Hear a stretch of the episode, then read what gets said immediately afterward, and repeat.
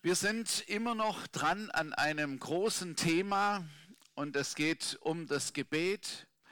Um Gebet kann man, äh, über Gebet kann man immer sprechen und das ist nie genug und das ist nicht ausgeschöpft und deshalb ein Versuch, das zu vertiefen und äh, über Gebet zu sprechen. Und wir haben auch schon verschiedene Sachen ja schon in den letzten Wochen gehört. Und Gebetsarten oder alle Gebetsarten haben ihre Berechtigung. So, vielleicht ist das eine dem einen ein bisschen näher oder kommt er besser zurecht oder lebt dann stärker drin. Das mag sein. Aber es gibt unterschiedliche Anlässe und zu unterschiedlichen Anlässen braucht es auch unterschiedliche Gebetsarten oder Gebetsform oder wie man das sagen will. Und meistens in den Gebetszeiten, in unseren eigenen oder wenn wir wenn man als, äh, als Gruppe zusammen ist, in Gebetszeiten, dann mischt sich das ja auch, die verschiedenen Gebetsarten. Und wir wollen uns leiten lassen vom Heiligen Geist, damit man verstehen kann, was denn jetzt im Moment dran ist und dass wir so geführt werden. Ja, wir rufen zu dem Herrn, aber nicht nur. Wir beichten, das Thema vom letzten Sonntag, aber danach ist es auch gut. Amen. Weil dann ist Vergebung empfangen worden. Dann wir, können wir fröhlich weitergehen können. Wir beten gemeinsam und das ist sehr wichtig, dass wir das lernen, immer mehr lernen, auch als Gemeinde, gemeinsam zu beten, unsere Stimme zu erheben und zu Gott zu, zu sprechen, um Anliegen vor ihn zu bringen oder gemeinsam Danke zu sagen.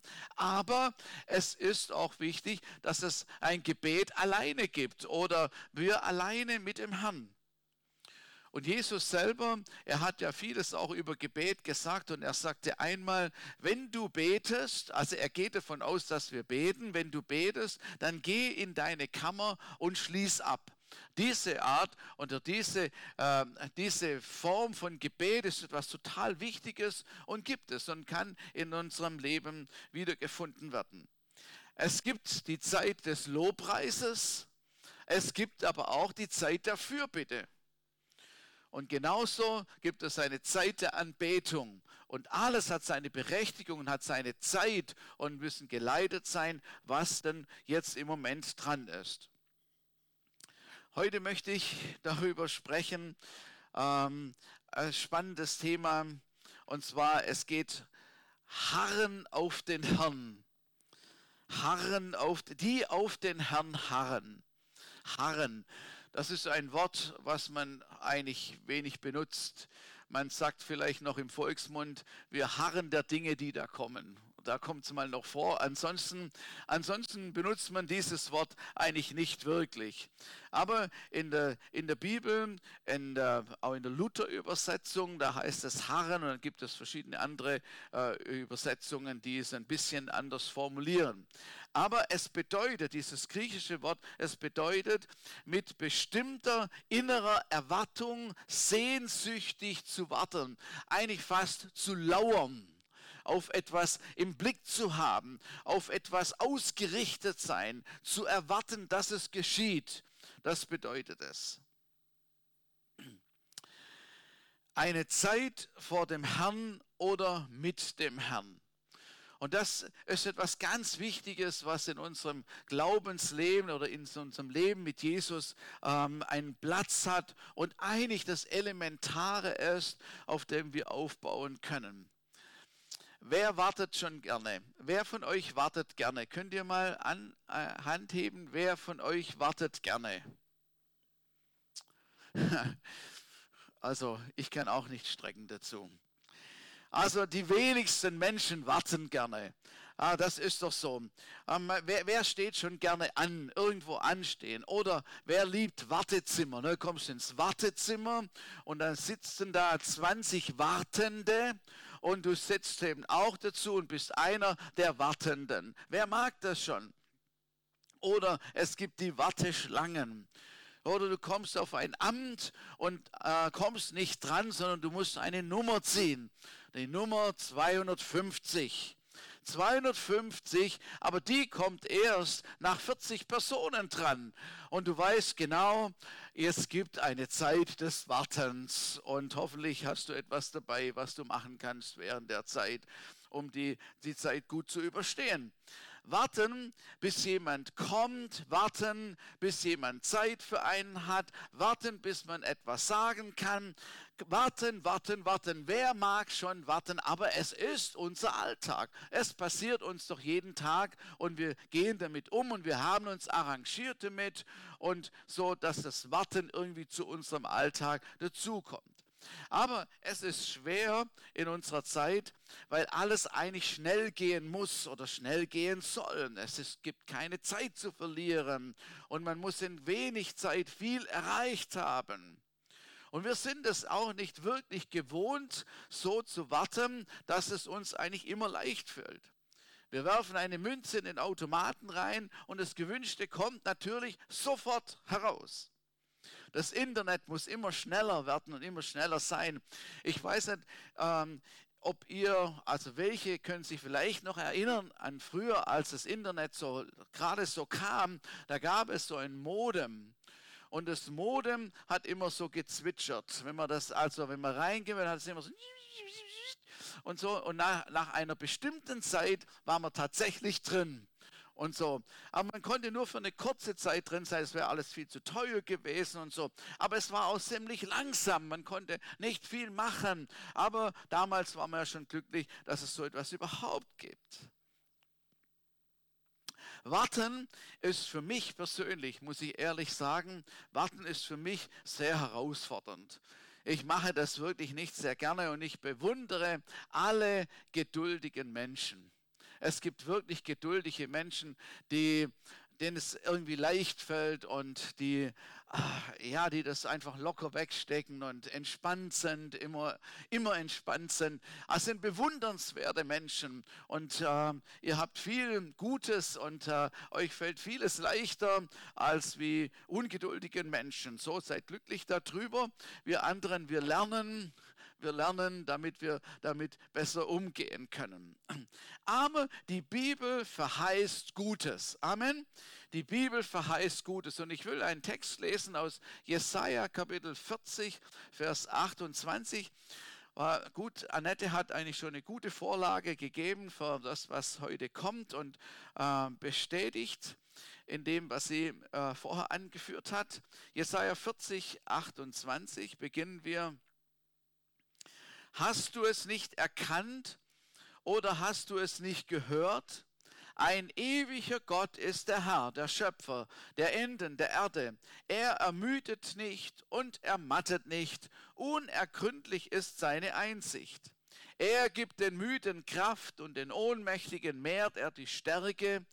Jünglinge ermüden und ermatten, junge Männer straucheln und stürzen. Aber die auf den Herrn harren, kriegen neue Kraft, dass sie auffahren mit Flügeln wie Adler, dass sie laufen und nicht matt werden, dass sie laufen und nicht müde werden. Ein fantastischer Text, der für uns alle gut ist. Entweder wird er heute Morgen, genau heute Morgen, ganz aktuell gebraucht, dann preis dem Herrn, sei offen dafür, nehmt es an.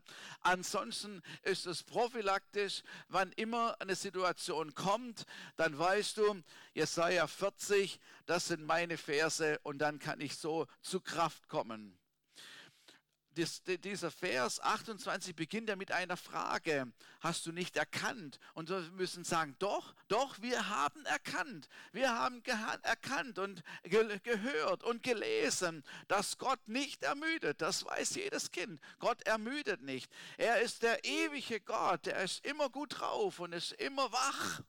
Und so, das, das wissen wir.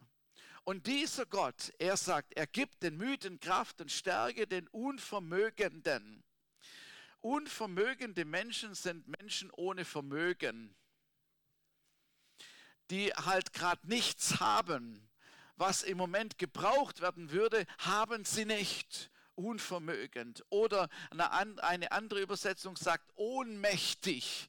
Ohnmächtig ist genauso ohne Macht im Moment ohne Macht und ohne Kraft. Das ist so der Zustand, in dem sie sich gerade befinden. Und dann heißt es hier, selbst junge Leute, das äh, man können sagen, ja, das ist jetzt ein Text für Senioren. Ähm, und, und er ist auch ein Text für Senioren, aber es ist auch ein Text für junge Leute, weil hier der Prophet Jesaja ganz deutlich sagt und hineinspricht in eine Situation, selbst junge Leute ermüden und ermatten oder straucheln. Straucheln, das bedeutet Zweifel zu haben, dass sie irgendwann mal in ihre Grenzen kommen und gar nicht mehr wissen, wohin es jetzt gehen soll, was jetzt überhaupt Sache ist, zweifeln oder sogar fallen dass sie sozusagen ihren Glauben aufgeben oder dass sie, dass sie kapitulieren und am Boden liegen bleiben, sagt Jesaja, das gibt es manchmal. Und dann, und das ist das Gute am Wort Gottes, ähm, die Bibel schildert nicht immer nur einen Zustand und lässt uns dann hängen und sagen, so schlimm ist es und so sieht es aus und das wird passieren, sondern er gibt eine Möglichkeit, in der entsprechenden Situation Gutes zu empfangen. Nämlich dann heißt es, aber, aber die auf den Herrn harren, freudige Erwartung, auf den Herrn harren, kriegen neue Kraft. Und das ist für mich, also wenn, wenn uns das jetzt in unser Herz hineinfällt, ist es einfach eine ganz normale Folge, wo die Bibel sagt, wenn wir auf ihn harren, bekommen wir neue Kraft. Und dann, damit wir das noch ein bisschen uns besser ausmalen können, wie ein Adler, der seine Schwingen erhebt und aufsteigt und wir wissen, in welcher Höhe der sich befinden kann, also in einer Leichtigkeit sozusagen aufsteigt. Oder damit wir es noch besser verstehen können, laufen ohne matt zu werden, ohne, äh, ohne erschöpft zu werden, geht nur mit der Energie von Gott. Halleluja. Aber diese Aussicht ist ist da und diese Aussicht stellt uns, stellt uns hier das Wort Gottes, dass Gott so ist für uns. Die Tatsache ist, und das wird mir immer mehr bewusst, äh, je länger ich mit Jesus unterwegs bin, die Tatsache ist, dass wir ohne ihn nichts tun können. Die Bibel sagt, ohne mich, Jesus sagt, ohne mich könnt ihr nichts tun. Und deshalb ist es wichtig, eine Haltung der Abhängigkeit zu Gott zu kultivieren, dass das in uns stark drin ist, weil das schafft die Voraussetzung von ihm zu empfangen. Wie es Annette gesagt hat, Kinder, die sagen oftmals, nein, das kann ich alles alleine, nee, ich kriege das hin. Und du weißt ganz genau, die kriegen das nicht hin. Du bietest deine Hilfe an, soll ich helfen? Nein, du machst es alleine. Und so ein Schwupp ist schon passiert. Und wir, wir sind manchmal auch so drauf und denken, ja, jetzt Liebezeit, das ist doch jetzt eine, keine große Sache, das haben wir doch schon oft gemacht und jetzt bin ich doch schon lang unterwegs und ich bin doch jetzt auch schon groß und so. Und dann kommen wir immer wieder an die Grenzen, wo wir merken, wir brauchen Gott. Und das ist richtig und das, das ist auch wichtig und gut so, dass wir von ihm in einer Abhängigkeit sind. Die Frage ist, wie hart man denn auf den Herrn? Es ist eine Zeit, wo wir nicht so viel selber reden. Also wir können schon reden, aber, aber es ist nicht so wie bei einer Fürbitte oder so, wo wir einfach ein, wo wir ein Anliegen haben, wo wir das vor Gott bringen und das rauf und runter beten und, und so, wo wir viel reden. Es ist in seine Nähe zu kommen und ihn an uns wirken zu lassen. Und das ist etwas ganz Starkes, was hier der Herr uns anbietet.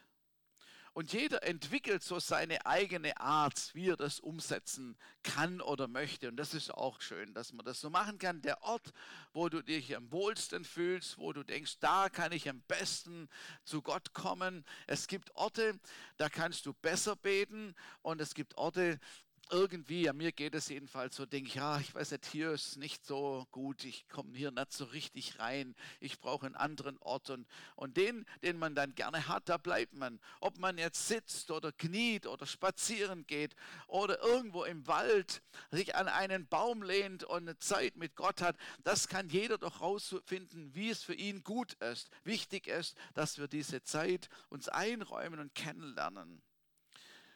Es braucht, wie bei allen Gebeten, das hatte ich ja auch bei den letzten Gebeten gesagt, ähm, auch wenn wir Fürbitte machen und, und unsere, äh, unsere Anliegen bringen, braucht es Ernsthaftigkeit und es braucht Zeit. Und das ist manchmal ein bisschen schwierig in unserer, in unserer Gesellschaft oder wie wir leben, wie ich ja vorher geschildert habe, weil ja alles auch schnell gehen soll. Und ich, mir, mir geht es ja genauso. Ich würde gerne alles schnell und jetzt haben und manchmal dauert es ein bisschen. So deshalb, es braucht ein bisschen Zeit und Ernsthaftigkeit. Um die Beziehung zu ihm, zu Gott enger werden zu lassen, brauchen wir diese Zeiten mit ihm. Das ist unerlässlich. Man kann es nicht anders sagen. In diesen, in diesen Zeiten, oder es gibt Zeiten, wo er möchte, wo Gott möchte, äh, dass er uns begegnen kann, wo er Gegenwart, seine Gegenwart zeigen kann und wo wir uns einfach in ihm und bei ihm wohlfühlen können. Das ist für aktive Menschen äh, fast ein bisschen schwierig, hm, weil man eigentlich gar nicht so viel machen muss, sondern einfach da zu sein, in Gottes Gegenwart zu sein. Ich mag das sehr, wenn ich zum Beispiel eine gute oder für mich gute Lobpreis, Anbetungsmusik habe in meinem Ohr. Und dann kann ich so vor Gott sein und dann höre ich diese Musik und ich kann mich hingeben und ich mag, dass da Jesus da ist, dass Gott da ist und ich kann mich wohlfühlen und gehe den Texten nach. Gestern Abend hatte ich ein, ein, ein, Lied gehört, ich, das war mir nicht bekannt, aber ein Lied gehört und da hat der, hat der Sänger, das war auch in Amerika, eine, eine amerikanische Band und zwar haben die in einem Gefängnis gesungen. Und das war sehr bewegend, weil, weil also der Lobpreisleiter war auch so ein Kasten. Und also wirklich, der, ich, man hat Angst um seine Gitarre gehabt. So, also und, und, und die Band war so ein lauter Männer, die da gespielt haben. Das war ein Männergefängnis.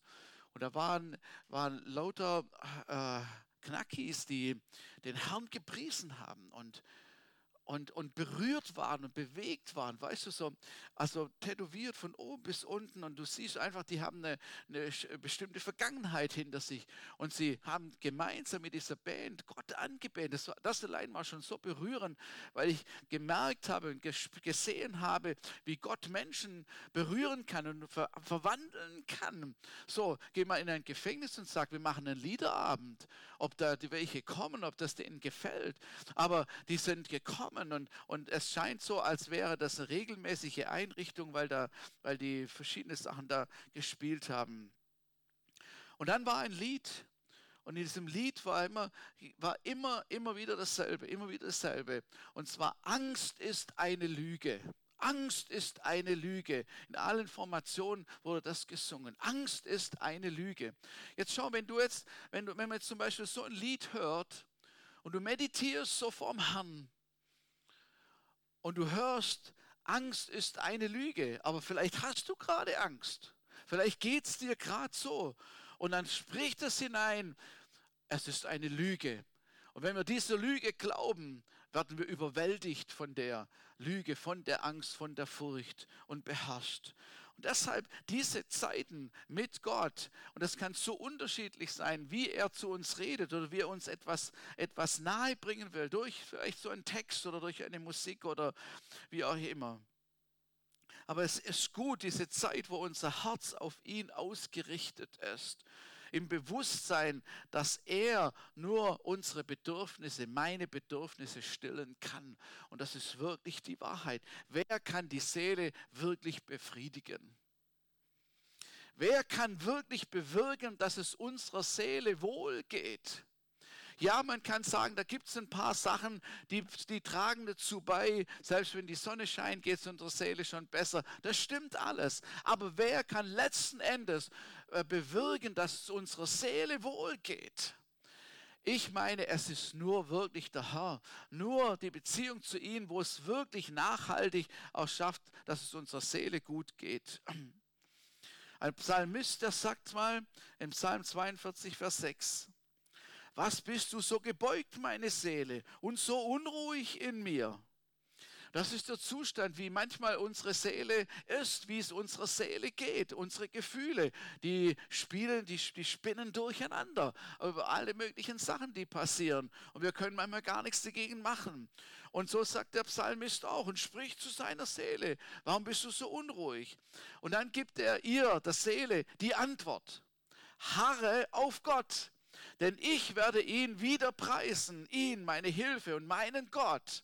Das heißt, wenn sie unruhig ist oder Angst oder was auch immer sich da drin abspielt und wir harren auf Gott, das heißt, wir haben die Zeit mit ihm und er kann an uns wirken, dann wir preisen ihn wieder. Amen. Und dann irgendwann schafft es die Seele auch und die kapiert es auch und wir preisen den Herrn mit unserem ganzen Herzen, mit unserer ganzen Seele. Verharren ist ja eher etwas Passives, aber der Herr bewegt sich. Der Herr bewegt sich und er wirkt. Jesaja 64, Vers 3. Auch hat man von Alters her nicht vernommen, kein Ohr hat gehört, kein Auge hat gesehen einen Gott außer dir, der so wohl tut denen, die auf ihn harren. Wenn wir so Diskussionen oder Austausch haben, manchmal über verschiedene Religionen und was die einen jetzt wichtig finden oder bei ihrer Religion äh, wichtig ist, dann denke ich, wenn wir das jetzt sehen, wo ist ein Gott außer dir, der wirklich wohltut denen, die auf ihn harren, der Seele wohltut, nachhaltig, echt, messbar wohltut neue Kraft gibt, neue Stärke gibt. Was für ein Segen für uns. Und wie oft ist uns vielleicht dieser Segen entgangen, weil wir nicht verharrt haben und es führt zu Ausbrennen statt verbrennend zu sein für ihn. Das Beste wäre, glaube ich, für uns Gläubige, das Beste wäre, wenn jeder von uns für sich eine Regelmäßigkeit findet, wann er diese Zeit hat oder sich diese Zeit nimmt. Und es braucht auch nicht unbedingt Stunden. Amen. Also es braucht nicht unbedingt Stunden, um auf Gott zu harren. Es kann in einer Pause sein, auf dem WC,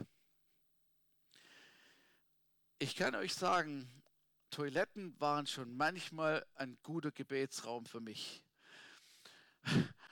Sich zurückzuziehen und jetzt, also da kann ja niemand was sagen, das muss man ja manchmal, und dann zu beten und sagen, oh mein Gott, du weißt, wie das jetzt gerade ist, ich brauche deine Hilfe, sei mir nahe, was soll ich jetzt machen, was, was soll, wie soll ich mich verhalten, was geht jetzt, was passiert? So manch ein Schrei ist von eurer Toilette zu Gott gekommen und der Herr hat hineingesprochen und man konnte äh, ermutigt wieder da zurückkommen. Oder eine Parkbank, wenn du eine Pause hast. Für Mütter, die 24 Stunden im Einsatz sind. Sag mal einer Mutter in diesem Zustand jeden Tag zwei Stunden Gebet, das ist das Minimum, dann wird deine Mutter sagen, das geht überhaupt gar nicht. Und es muss es auch nicht, sondern der Herr kann auch manchmal ganz schnell kommen und ganz schnell wohltun und ermutigen und Stärke geben. Und das finde ich total gut. Meine Frau hat, als da waren unsere Kinder noch, noch kleiner, und dann ist sie zur Lobpreisprobe gefahren. Das waren acht Kilometer. Und dann hat sie erzählt, wie Gott ihr in diesen acht Kilometern begegnet ist und sie gestärkt hat und erquickt hat, dass sie fröhlich dort ankommen konnte. Und es war kein Gesetz, du musst eine Stunde vor dem Herrn liegen, sondern diese kurze Zeit von der Abfahrt bis dahin hat gereicht, um sie aufzubauen und zu ermutigen. Das finde ich gut, dass Gott kein Gott der Gesetze ist und dass man irgendwie nur eine Form einhalten muss, sondern dass es auch entsprechend unserer Möglichkeiten auch geschehen kann. Ganz klar ist, dass diese Zeit mit Gott sehr umkämpft ist und dass der Teufel das nicht will, dass wir diese Zeiten haben. Es ist wie wenn man einen vom Tanken abhalten will, weil er dann weiterfahren könnte. Und deshalb brauchen wir, müssen wir auf der Hut sein, dass uns das nicht geklaut wird, weil er weiß, welche Kraft da drin ist. Wer noch wenig Übung damit hat, rate ich einfach, beginne mit kleinen Zeiten. Fühl dich frei. Es ist keine religiöse Übung sondern es ist etwas, was unsere Beziehung zu Gott stärkt. Du kannst sagen, Jesus, jetzt bin ich gerade da. Ich bin, jetzt bin ich hier. Ich sage immer, Jesus, ich bin jetzt hier und ich komme jetzt rein zu dir. Und dann stelle ich mir vor, wie ich in seinen Raum reingehe, wo er da ist. Und dann rede ich mit ihm und, und will gucken, was er sagen will. Und du kannst, und dann kannst du sagen, du kannst mir zeigen, du kannst zu mir reden, oder lenke meine Gedanken und dass ich das Richtige, äh, an das Richtige denke und, und stärke du mich und dann bleib einfach mal eine Zeit lang dort. Was wir darauf achten müssen, das ist natürlich, dass unsere Gedanken nicht abschweifen. Das passiert manchmal so. Und ich habe immer einen Zettel neben mir, dass wenn mir irgendwas kommt, was ich noch machen muss, dann schreibe ich das schnell auf und kann es wieder weglegen, muss mich nicht mehr darum kümmern oder denken, hoffentlich vergesse ich das nicht, hoffentlich vergesse ich das nicht und kann mich wieder auf ihn konzentrieren. Und man kann sich so einfach auf, äh, äh, äh, an Gott denken, an Jesus denken oder ein Wort, zum Beispiel dieses Wort vor Augen haben, drüber nachsinnen, meditieren darüber und etwas kann in einem eine Antwort geben und neue Kraft kann in uns hineinkommen. Und dann braucht es auch manchmal eben, das ist mit diesen Räumen, wo wir uns treffen, wo wir auch für uns sein können, wo wir geschützt sind vor Unterbrechungen, weil man ständig weglaufen muss und so, dann ist es auch ein bisschen schwierig. Ich möchte euch noch ähm, Beispiele, mindestens zwei Beispiele aus, ähm, aus der Bibel zeigen, wo es, wie das Männer Gottes gehandhabt haben. Zum Beispiel im 2. Könige Kapitel 19, da wird eine Geschichte äh, berichtet, da war der König von Assyrien und der schrieb einen sehr überheblichen, arroganten, frechen Brief an den König Hiskia, den König von Israel. Und da warnte er, er den, den, den Hiskia und sagte, bilde dir ja nicht ein, dass du uns entrinnen könntest. Und bilde dir ja nicht ein, dass es etwas bringen würde, auf euren Gott zu vertrauen. Weil wir werden sowieso kommen und werden sowieso eure Stadt einnehmen und werden euch besiegen. Und das wird auch euer Gott nicht verhindern können. Das stand in diesem Brief drin. Und militärisch gesehen hätte Israel auch keine Chance gehabt, gegen diese Assyrer zu gewinnen. Was macht Hiskia? Und deshalb ist es so vorbildlich. Hiskia geht in seinen Gebetsraum, er geht in das Haus Gottes, in den Gebetsraum. 2. Könige 19, 14. Da nahm Hiskia den Brief aus der Hand der Boten und las ihn. Dann ging er in das Haus des Herrn hinauf und Hiskia breitete ihn vor dem Herrn aus. Wenn du so einen Brief bekommst, das zieht dir alle Kräfte und Fasern aus deinem Körper raus. Das kann einen so fertig machen, so beunruhigen, einen so ängstigen und man könnte, weiß ich wie, reagieren. Und Hiskia, dieser Mann Gottes und König, geht ins Haus Gottes, geht in seinen Gebetsraum und dann breitet er den, den Brief ganz praktisch vor Gott aus und sagt, Vater, lies mal, was der mir geschrieben hat. Vielleicht liest das Gott noch mal vor und sagt ihm, was da äh, ge gekommen ist. und was jetzt auf ihn einstürmt. Und er betet um Hilfe und sagt, oh mein Gott, das ist, was ich gesehen habe. Jetzt, was ist deine Antwort darauf? Und er bleibt vor Gott und er wartet auf eine Antwort. Und da kam dann die Antwort durch den Propheten Jesaja. Und er, er, er hat den Boden geschickt und er, er lässt sagen, dass was Gott, ihm, was Gott ihm zuspricht. Und zwar, der Feind wird nicht in die Stadt kommen. Ich werde die Stadt bewahren.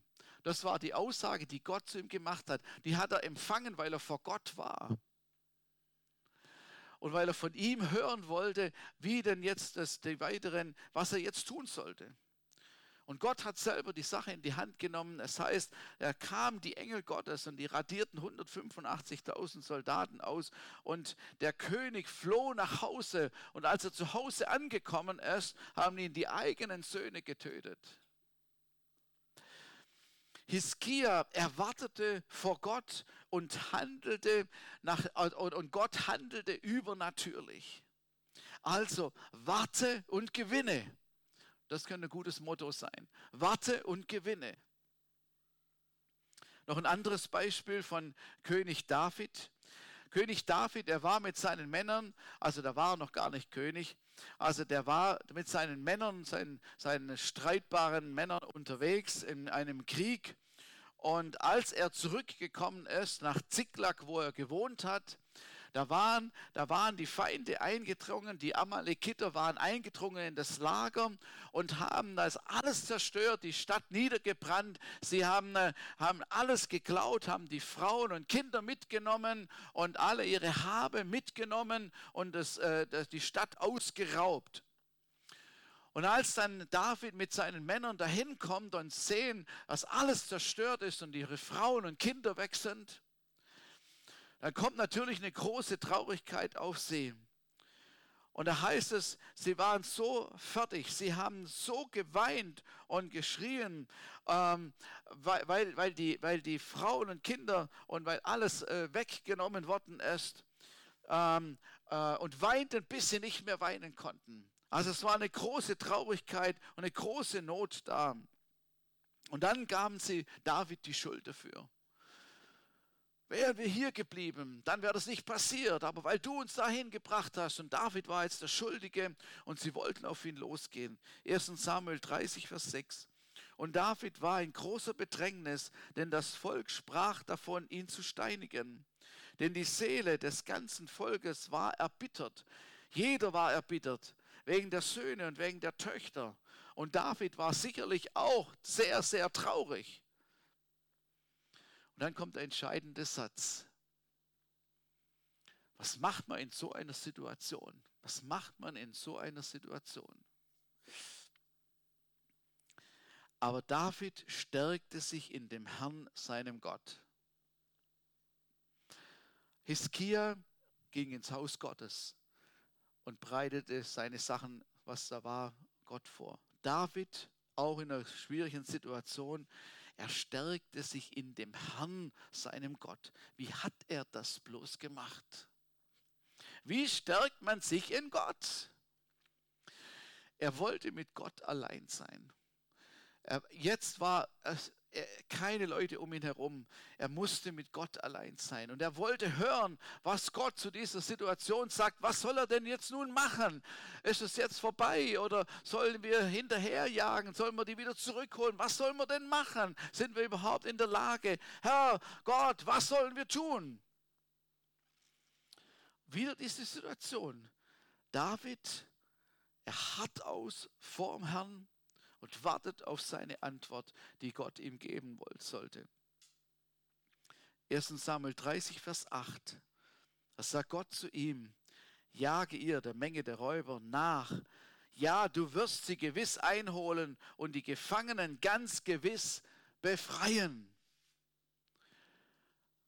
Zeit mit Gott, eine Antwort von Gott und ermutigt und gestärkt, was er jetzt seinen Männern sagen wird.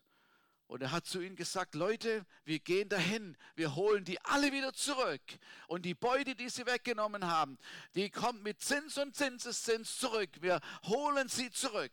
Vorher wollten sie noch steinigen, aber jetzt war David erstarkt in Gott und voller Autorität und voller Kraft und die Leute konnten ihm wieder vertrauen und ihm nachfolgen und hinter ihm hergehen und so gingen sie los und, und, und rannten oder jagten diese, diese, diese Räubern sozusagen nach mit 600 Mann. Weil David weil David verharrt hatte und eine Antwort von Gott hatte. Deshalb konnten sie letzten Endes siegen über die Feinde und alles wieder zurückholen. Also sie haben ja das auch tatsächlich so gemacht. Und hier möchte ich einen kleinen Einschub geben, Einschub machen. David war mit 600 Mann losgezogen. Und dann kamen sie unterwegs an einen Bach. Und dann waren 200 von diesen, von diesen Männern, diesen streitbaren Helden, äh, waren ziemlich ermüdet und ziemlich fertig und hatten keine Kraft mehr weiterzugehen. 200. Die 400 anderen waren noch erstarkt und konnten weitergehen, aber die 200 waren zu müde und er ließ sie dort zurück an diesem Bach. Kann ich euch ein Geheimnis sagen? Müde zu sein ist keine Sünde. Da müsstet ihr jetzt jubilieren. Es ist, es ist so entlastet. Müde zu sein ist keine Sünde. Und diese Männer hatten äh, etwas geleistet gehabt. Die waren vorher schon unterwegs in, in Kämpfe mit drin und so, aber sie waren müde. Und, und müde wird man, wenn man aktiv ist. Das ist ganz normal. Und nicht jeder verkraftet das Gleiche. Auch das ist normal und das ist auch zu beachten. Und wer müde ist, braucht Schlaf. Amen. Wer müde ist, muss sich ausruhen. Amen. So ist es. Eine ganz normale Geschichte eigentlich. Also David ließ die 200 ohne Verdammnis und ohne Scham zurück. Und die 400 gingen weiter und die 400 siegten und sie brachten die Frauen und Kinder zurück und die Beute, die gestohlen worden ist, mit dem, was sie denen dann auch noch abgenommen haben, kamen sie wieder zurück an den Bach, wo die 200 waren. Und wisst ihr, was David gemacht hat? Das finde ich so cool. David hat gefragt, wie geht es euch inzwischen? Hat es nicht gespottet, na, gut ausgeruht, während wir aha, ziemlich äh, Arbeit hatten. Ähm, seid ihr jetzt wieder aufgestanden, ihr Memmen oder so? Nein, wie geht's euch jetzt? Er, er erkundigt sich nach ihrem Befinden. Und da waren aber ein paar böse Männer, heißt es, ein paar böse Männer mit David unterwegs unter den, unter den 400. Und die haben gesagt, ja, wir haben gekämpft und die haben geruht. Also, dann kriegen die nichts von der Beute, gebt ihnen ihre Frauen, dann ist gut, aber nichts von der Beute, weil wir haben gekämpft und sie haben nicht gekämpft. so menschlich ein bisschen nachzuvollziehen. Ne? Es gibt also, wenn man das so seinem Fleisch nach, äh, nachgibt. Und David, wieder der Mann Gottes, der sich in Gott gestärkt hatte, der Mann Gottes, er sagte, auf keinen Fall. Wer hat uns denn geholfen, dass wir den Sieg überhaupt erringen konnten? Das war doch Gott. Und die Ehre gehört ihm. Und dann hat er festgelegt für alle Zeiten auch danach, diejenigen, die beim Tross bleiben, beim Lager bleiben und nicht weiter können, die die nicht gekämpft haben, aber dort sind, bekommen dasselbe wie die, die gekämpft haben. Halleluja. Also wer erschöpft ist, braucht Erholung. Und er bekommt den Segen. Halleluja. Und das finde ich so entspannend und so gut, auch für uns Reichsgottes Mitarbeiter, für alle, die unterwegs sind, die vieles machen und für Gott unterwegs sind und sich einsetzen und dort einsetzen und dort einsetzen. Wenn du müde bist, brauchst du Erholung und du bekommst den Segen doppelt dazu. Halleluja. Und das finde ich so stark, diesen Einschub, den wir hier drin äh, sehen können. Jesus hatte Zeit mit seinem Vater. Es heißt, er tat nur das, was er den Vater tun sah. Also muss er ziemlich eng mit ihm zusammen gewesen sein. Jesus hatte Zeit mit dem Vater. Er zog sich dann und wann zurück, um mit ihm allein zu sein, über Dinge zu reden, mit ihm zu sprechen. Und, und auch als er, bevor er die Jünger ausgewählt hat, hat er Zeit mit dem Vater gehabt. Vielleicht haben sie besprochen, wen nehmen wir. Also wen könnten wir denn nehmen? Und zeigte mir, ist das der richtig oder so. Und danach hat er die Jünger ausgewählt. Das eindrucksvollste, das eindrucksvollste Treffen das Jesus mit seinem Vater hatte, war wohl im Garten Gethsemane, wo er wirklich gerungen hatte wo es ihm wirklich nicht gut ging. Jesus ging es nicht gut. Er hatte so einen inneren Kampf, so eine innere Auseinandersetzung. Er wusste, das geht jetzt dann äh, ans Kreuz. Er würde, er würde sterben müssen für die Menschen und das ist mit Leiden, mit Leiden und allem möglich verbunden. Und er, und er, er hatte die, die, die Zeit noch mit seinem Vater und sagte, Vater, kann es nicht an mir vorbeigehen? Können wir nicht eine andere Lösung finden? Ihr kennt wahrscheinlich die Geschichte und er ging ein paar Mal wieder in seinen Gebetsort oder in seinen Gebetsplatz und, und redete wieder mit Gott. Und dann am Schluss sagte er, wie du es gedacht hast, so machen wir es. Und ich bin bereit dazu. Und er wurde von seinem Vater im Himmel gestärkt. Schaut, als Jesus, als Jesus diesen Platz verließ, da wurde er gestärkt oder war er gestärkt worden. Und er konnte diesen Weg gehen, weil er Kraft von seinem Vater bekommen hatte. So, was lernen wir daraus? Harre auf den Herrn ist etwas Gutes, weil es eine gute Verheißung gibt. Und es, man braucht da nicht nur zu Gott kommen, wenn wir jetzt gerade irgendwie, wenn es einem gerade schlecht geht, das, sondern auch sonst und kann uns noch ermutigen, etwas Gutes vielleicht irgendwie einen Impuls geben, uns äh, Freude geben oder was auch immer, etwas, etwas äh, Gutes hineinsprechen. Aber wie auch immer unser Zustand ist und wie es auch uns immer geht, er ist bereit und wir können zu ihm kommen. Und dieses Wort, harre auf den Herrn. Er gibt dir neue Kraft und er gibt dir neue Stärke neue Motivation, neue Energie für das, was ansteht. Vielleicht braucht es jemand gerade ganz besonders und du sagst, ich bin so ausgepumpt. Dann habe ich eine gute Nachricht. Harre auf den Herrn.